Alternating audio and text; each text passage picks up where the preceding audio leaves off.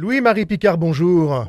Vous êtes le rédacteur en chef web de Radio Notre-Dame. Alors une question dans votre bloc-noc média aujourd'hui, Louis-Marie.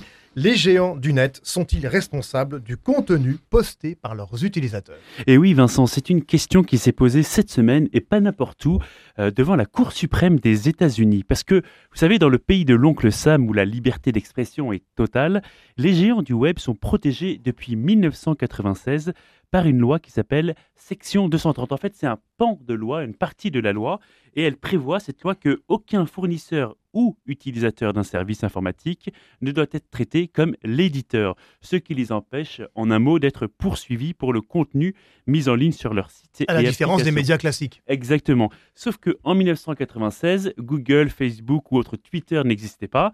Mais le 13 novembre 2015, dans cette nuit d'horreur des attentats de Paris et de Saint-Denis, Noémie Gonzalez, une jeune américaine, trouvait la mort et ses parents ont porté plainte contre Google parce qu'ils estiment que l'algorithme de Google et de YouTube, vous savez, le service vidéo qui maintenant appartient à Google, a suggéré des vidéos euh, à des jeunes qui se sont, euh, qui se sont radicalisés. Pardon.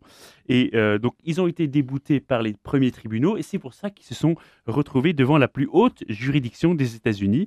Alors, pour comprendre un peu quelle est la responsabilité des plateformes du numérique, nous sommes en ligne avec Antoine Dubuquois, qui est donc expert en stratégie et en réseaux sociaux. Bonjour Antoine Dubuquois, merci d'être avec nous ce matin.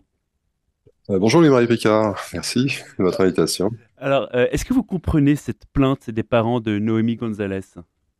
Oui, oui, je la, oui je, la, je la comprends tout à fait. Euh, alors, après, effectivement, c'est un sujet, ils ont porté plainte devant les tribunaux, ça a fini par atterrir devant la Cour suprême. Je crois que le tribunal euh, s'était déclaré plus ou moins incompétent sur ce sujet même. Mm. C'est vrai que le sujet, euh, évidemment, touche à quelque chose de, de fondamental, qui est cette, euh, la liberté absolue d'expression qui a été bah, qui est un des, un des fondements de la, de la, démocratie américaine. Mmh. Euh, alors, il y a, y a, un sujet qui est, qui est assez intéressant, c'est que sur le plan politique, euh, ni les républicains ni la gauche américaine, finalement, ne sont satisfaits de cette section de 130. Euh, les mmh. républicains qui ont considéré que les plateformes avaient, on va dire, outrepassé leurs droits en invisibilisant le discours euh, de la, de la droite américaine, mhm. euh, voire en censurant et, la suspension, je pense, du, profil de Donald Trump, de Facebook et de Twitter, euh, ça a été un des, une, en est une des illustrations. Après l'affaire du Capitole après l'affaire du Capitole. Et puis la gauche américaine qui dit, en gros, mais les plateformes sont complètement euh, irresponsables, puisque de toute façon, elles ne modèrent pas, elles laissent passer au nom de la liberté d'expression et de cette neutralité, cette production, cette protection de, la section 230, finalement, tous les discours euh, haineux, les, la, la manipulation d'informations, les, les, fake news, etc. Donc voilà, donc il y a une insatisfaction générale euh, qui nous amène dans, cette, dans la situation euh, aujourd'hui. Et ce qui, mmh. ce qui, est hyper intéressant, c'est que finalement, cette section 230, pour ses défenseurs, elle a permis le développement de l'Internet tel qu'on le connaît. C'est-à-dire que finalement, Internet n'aurait pas pu euh, finalement se, se, développer, tous ces usages, toutes ces applications, euh, tous ces sites, tous ces moteurs de recherche, etc. Mm. Bah, finalement, euh, se sont développés grâce à cette protection, le fait de ne pas être considéré comme éditeur, mais juste comme diffuseur. Ah. Donc là, on est à, à l'espèce de point de bascule. Oui. Ah, mais est-ce que vous pouvez nous dire, alors c'est un peu compliqué, mais que l'algorithme de Google, est-ce qu'ils ont peut-être pas sciemment, mais est-ce que finalement le fait qu'ils mettent, qu'ils suggèrent des vidéos euh, à des jeunes djihadistes, est-ce que vous pensez que c'est, euh, ça fait partie d'un algorithme qui manque peut-être de, euh, d'assez de développement pour qu'ils puissent les interdire, ou est-ce que finalement ça les arrange qu'il y ait des suggestions comme ça? Je crois qu'en en fait, ils ont joué sur. Euh, ça concerne pas uniquement euh, Google. Hein, on peut, on peut, oui, on peut élargir bien sûr. À, Facebook, à Twitter, à, Instagram, à TikTok actuellement, qui est aussi un sujet euh, très très épineux. Euh, bah, les algorithmes, évidemment, voilà, ce sont des humains qui les ont euh, conçus.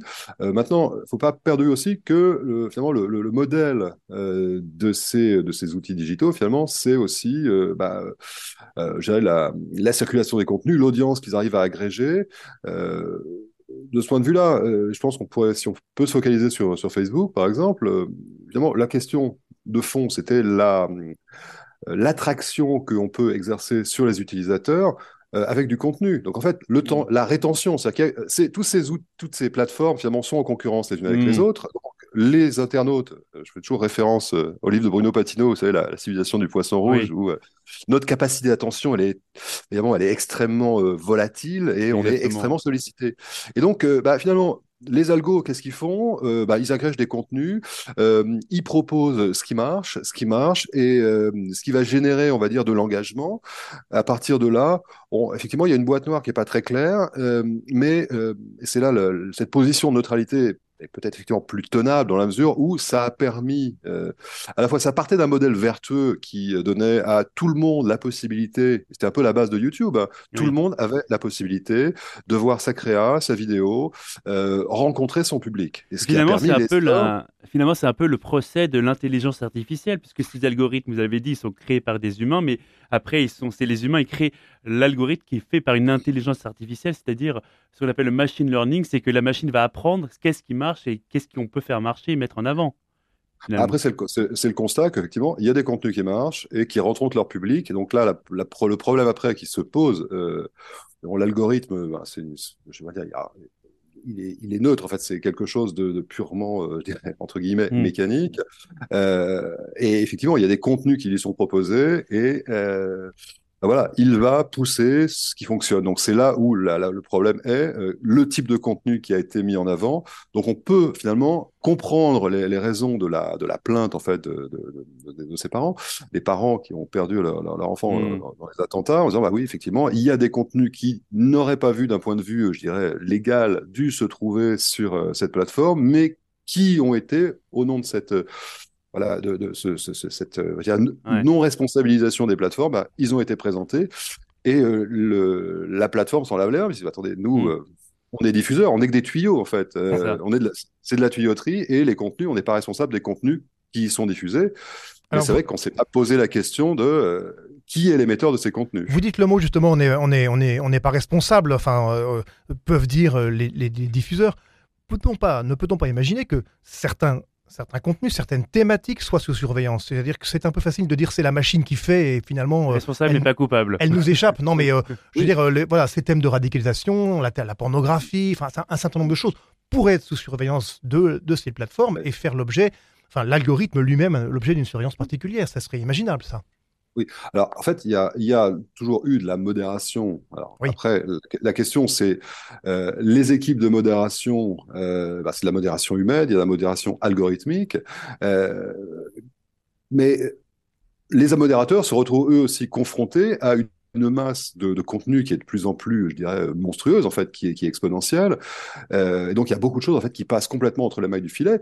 Et après, effectivement, il y a des signaux qui sont assez, euh, qui peuvent être inquiétants. C'est, par exemple, lorsque Twitter a été euh, repris par, par Elon Musk, bon, il a commencé par, on va dire, euh, faire un énorme dégraissage de, des équipes de Twitter, notamment les équipes de modération, euh, à la fois d'un point de vue purement économique, d'un point de vue aussi, on va dire, voilà, de toute façon, c'est la plateforme de la liberté d'expression absolue. Mm. Là, ça pose un, un réel problème, effectivement. C'est euh, à la fois, vous avez une modération, je dirais, euh, algorithmique qui est imparfaite, qui peut être parfaitement excessive. Mm. Euh, les algos, parfois, ont tendance à, à, à- à s'agacer, à bloquer des contenus euh, parce qu'il y a un soupçon de quelque chose de trop, on va dire, sexualisé, euh, un morceau de sein, mais en revanche, laisseront passer des contenus beaucoup plus problématiques à des contenus politiques beaucoup plus ou, ou extrémistes, beaucoup plus problématiques d'un point de vue, d'un point de vue légal. Antoine Dubuquois, juste une question peut-être. Qu'est-ce que cela changerait pour les géants du web s'ils étaient reconnus responsables par la Cour suprême des États-Unis? Bah, c'est euh, c'est un changement radical de paradigme.